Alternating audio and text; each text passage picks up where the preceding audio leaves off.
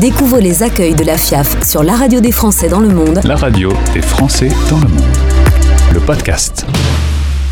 C'est un endroit dans le monde qui fait rêver, 300 jours de soleil par an, mais faites quand même attention euh, aux crocodiles qui se promènent dans la région. Vous avez repéré, on part à Miami avec mon invitée Isabelle, présidente de Miami Accueil, dans le cadre de notre partenariat avec la FIAF. Isabelle, bonjour. Bonjour. Là, tu es en France parce que tu as ce luxe de pouvoir faire 5 mois en France et le reste aux USA. Exactement. Là, je suis encore en France. Je profite des, des merveilleuses journées euh, et je pars euh, bientôt, je, au mois d'octobre, mi-octobre, je repars à Miami. Quand tu vas faire moche en France, bah, tu vas retrouver le soleil euh, de Miami. Voilà, le, exactement. C'est un petit peu comme les snowbirds du Canada, sauf que bah, c'est en France que ça se passe.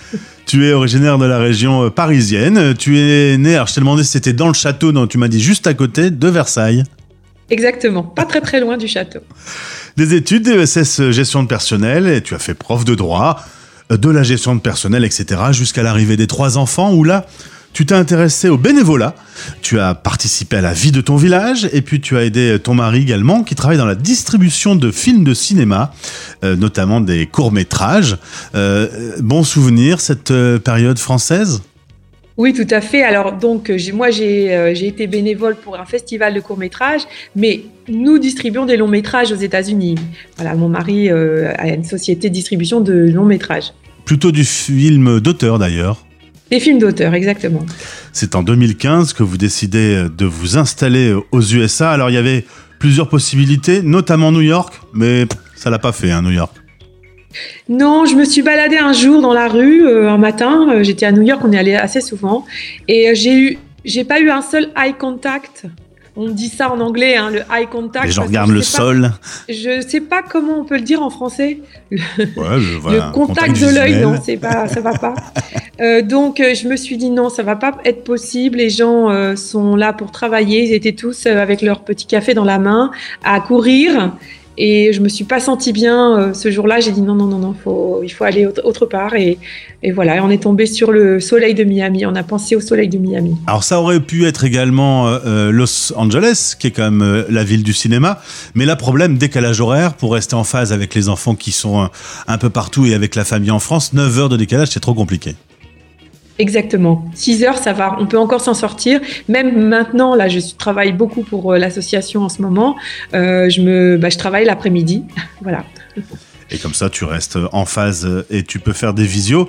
Euh, en effet, tu le disais, depuis la France, tu, tu travailles pour Miami Accueil de, de, de ton ordinateur. Complètement. Je, voilà, je, je, je, tire les ficelles, on va dire. Alors, 11 000 Français à peu près sans doute un peu plus, vivent sur la zone de Miami. Euh, évidemment, il faut euh, contacter Miami Accueil quand on arrive pour se faire du réseau, pour euh, avoir des réponses à ces questions, pour ne pas être isolé. C'est la, meilleure solution tout à fait, les gens. C'est vrai que quand on arrive à Miami, je l'ai vécu, on est un peu isolé. C'est pas facile. On, a on, se pose des milliers de questions parce que, ben, comme tout expatrié, on recommence une nouvelle vie. C'est extrêmement compliqué. Euh, les États-Unis ont toutes leurs euh, euh, beaucoup de formalités que, qui sont complètement inconnues pour nous. Et puis la langue, la barrière de la langue également. Donc, ben, les gens sont vraiment perdus très souvent. Ils nous demandent beaucoup d'infos. Et il y en a aussi. Il y a toujours, il y a aussi des rêveurs. Il y a plein de gens qui nous contactent en disant voilà, mon rêve, c'est de partir à Miami. Comment est-ce que je peux faire? Aidez-moi. Donc on répond, on leur répond. On leur dit, bon, il faut commencer par euh, vous tourner vers un avocat d'immigration, par exemple. Et on en a qui parlent français. Voilà, donc. Euh, et vous avez les contacts. C'est le point de départ. Alors, on va justement faire euh, un petit point. Comment bien vivre à Miami? Il y a des warnings, il y a des choses à savoir. D'abord, c'est une ville très agréable. On le disait, 300 jours de soleil par an avec une petite période euh, qui peut être tendue entre juin et novembre. C'est la période des ouragans. Toi-même, tu as connu le 10 septembre euh, le, le, passage de Irma. Euh, c'est traumatisant? Alors oui, parce que j'en avais jamais vécu. J'étais très, j'étais traumatisée, oui. Et en plus, j'avais mes trois enfants en vacances, donc j'avais très peur. Alors on cloue les fenêtres, on s'enferme. Alors, oui, alors pour nous, non, parce qu'on était dans une maison avec des anti-impact windows, ça veut dire des fenêtres anti-ouragan. Mais il y a des gens qui ne les ont pas, donc il y a des volets. les shutters, et les gens qui sont vraiment dans des petites maisons, et bien oui, ils clouent les volets. Mais en fait, ce qui est surtout compliqué, c'est euh, le climat de panique de, fin du monde avant avant, dans les, dans les jours précédents, euh, les semaines précédentes, parce qu'on ne sait pas si l'ouragan va arriver sur vous ou pas. On a des, euh, des, des, cartes interactives satellites qui sont sur nous en permanence, euh, avec des infos en permanence ça également. bouge à la dernière seconde, enfin, ça, ça, ça, voilà, être ça un peut peu bouger, angoissant. voilà, exactement. Et donc, c'est la grosse panique, on fait des réserves, on ne sait pas ce qu'on... Alors, les gens font des réserves de papier toilette, d'eau, tout, est des... tout est dévasté dans les, dans les magasins. Euh, L'essence, c'est une catastrophe. On doit faire la queue. Il y a des heures d'attente pour, euh, pour les stations d'essence. Enfin bon, c'est la grosse panique. Il peut y avoir euh, cette image que Miami euh, risque d'être parfois dangereux, que les rues peuvent être dangereuses. Tu me dis c'est plutôt une ville agréable et, et sans souci. À part peut-être une période de l'année, en mars, le spring break. Là, c'est un peu, un peu chelou. Oui, alors après, c'est très concentré dans les quartiers touristiques. Donc si vous êtes dans votre quartier euh, de vie, on va dire, il euh, n'y a pas de problème. Le quartier touristique, c'est, ça se concentre sur Ocean Drive et, et, euh, et South Beach, en fait, donc le sud de Miami, de Miami Beach. Euh, là, on vous on conseille de ne pas y aller pendant ces périodes parce que bon, c'est un petit peu la, les délires, les dé, des délires, mais il y a des fois même des coups de feu qui peuvent être tirés. Ça Eh peut arriver. Les USA. Donc, euh, bon, après, voilà, donc il vaut, il vaut mieux éviter. Mais Alors- le reste, euh, franchement, c'est une ville agréable à vivre.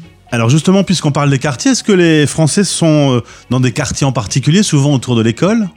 Oui, ils sont autour des écoles. Euh, la- les, plus, les, les écoles où les programmes français sont les plus euh, réputés, on va dire, sont dans le sud de Miami.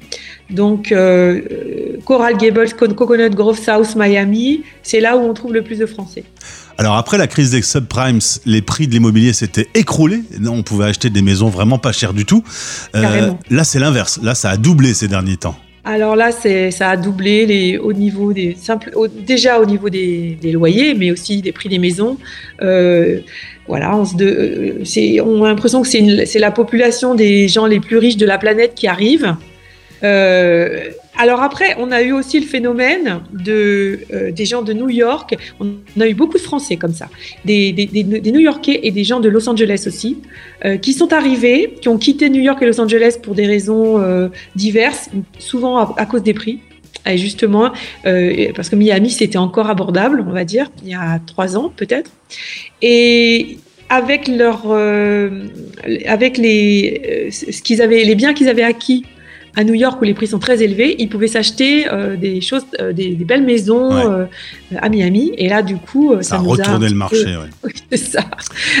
Alors côté transport, on va pas se cacher, c'est pas fastoche non plus. Faut dire que les sols ben, sont marécageux, on peut pas faire de tunnels et de métro. Résultat, c'est la voiture, la voiture, la voiture, la voiture, la voiture, la voiture. Les grosses voitures américaines, des fois on en voit même certaines qui sont plaquées or. Euh, je rigole pas. Euh, les, les voitures sont toutes incroyables, c'est fou, mais il y a des bouchons et les gens roulent un peu n'importe comment. Et c'est un peu dangereux les routes quand même. Quand tu vas sur l'autoroute euh, I-95, euh, tu, tu fermes les yeux. Tu... Oui, c'est ça. Je, je, je serre les fesses, pardon pour l'expression. J'ai très peur. D'ailleurs, euh, comment on apprend euh, à, à rouler euh, à Miami? Ta fille a passé l'examen. Elle doit faire le tour du pâté de maison, répondre à quelques questions sur informatique. Ça fait pas rêver quand même. Ah non, non, c'est quand on, quand on voit ça, on, on comprend pourquoi les gens ne savent pas se servir de leur clignotant, par exemple. Par contre, euh, au final, la vie est quand même en effet très agréable et attire euh, beaucoup de monde. Est-ce que l'augmentation des prix va peut-être ralentir l'arrivée de, nouveaux expats? Ben, on se demande, mais euh, bon, les Français continuent à arriver en fait, de New York, de Los Angeles justement. Après, euh, puis des nouveaux arrivants aussi. Depuis euh, après l'après Covid, c'est reparti. Euh, bon, il y a, un petit problème avec le visa. Il y a le visa E1, E2, c'est le visa investisseur. La plupart des gens arrivent avec ce visa. Il était à 5 ans quand moi je suis arrivée et il est passé à 2 ans en fait pour des raisons euh, franco-américaine, on va dire. Des petites euh, disputes, ouais, des, des petites voilà. revanches politiques. Euh, oui, je sais, on on n'est pas, c'est pas très clair en fait. Et normalement, ça devrait revenir. On attend impatiemment que ça revienne à 4 ans. Ça devrait revenir à 4 ans très bientôt, mais pour l'instant, on n'y est pas encore. Et du coup, c'est très très compliqué. Est-ce que tu allais voir le magnifique coucher de soleil en, en allant tout au, tout au sud en prenant les Keys? Oui, tout à fait, bien sûr. Bien sûr, je suis allée à, à- à Key West, au sud, à l'extrême sud de Key West. Oui, bien sûr. C'est magnifique. c'est très beau. Les Keys, c'est merveilleux. On peut même voir euh, Cuba euh, de temps en temps quand euh, le ciel est un peu dégagé. Alors, je n'ai pas vu. J'ai j'ai pas eu cette chance, mais c'est un voyage magnifique à faire. En tout cas, si vous euh, vous apprêtez à vivre l'aventure de Miami, euh, ben, vous vous tournez vers Miami Accueil, sa présidente et son équipe. Il y a 150 familles à peu près qui sont rassemblées dans votre association. Oui, environ. Et puis on a beaucoup de gens aussi qui sont autour, qui qui, euh, qui nous posent des questions. Enfin, on est on est on est très nombreux, mais euh, on est un peu un petit peu moins en adhérents. C'est pas toujours facile. Par contre, on te pose beaucoup de questions et tu m'as dit je réponds à tout le monde. Et je réponds, oui, on répond à tout le monde exactement. Merci Isabelle, tu salueras toute ton équipe. Merci pour cette balade à Miami. Au plaisir de te retrouver. Avec plaisir. Les accueils de la FIAF sur La radio des Français dans le monde. Retrouvez ces interviews en podcast sur fiaf.org et sur françaisdanslemonde.fr.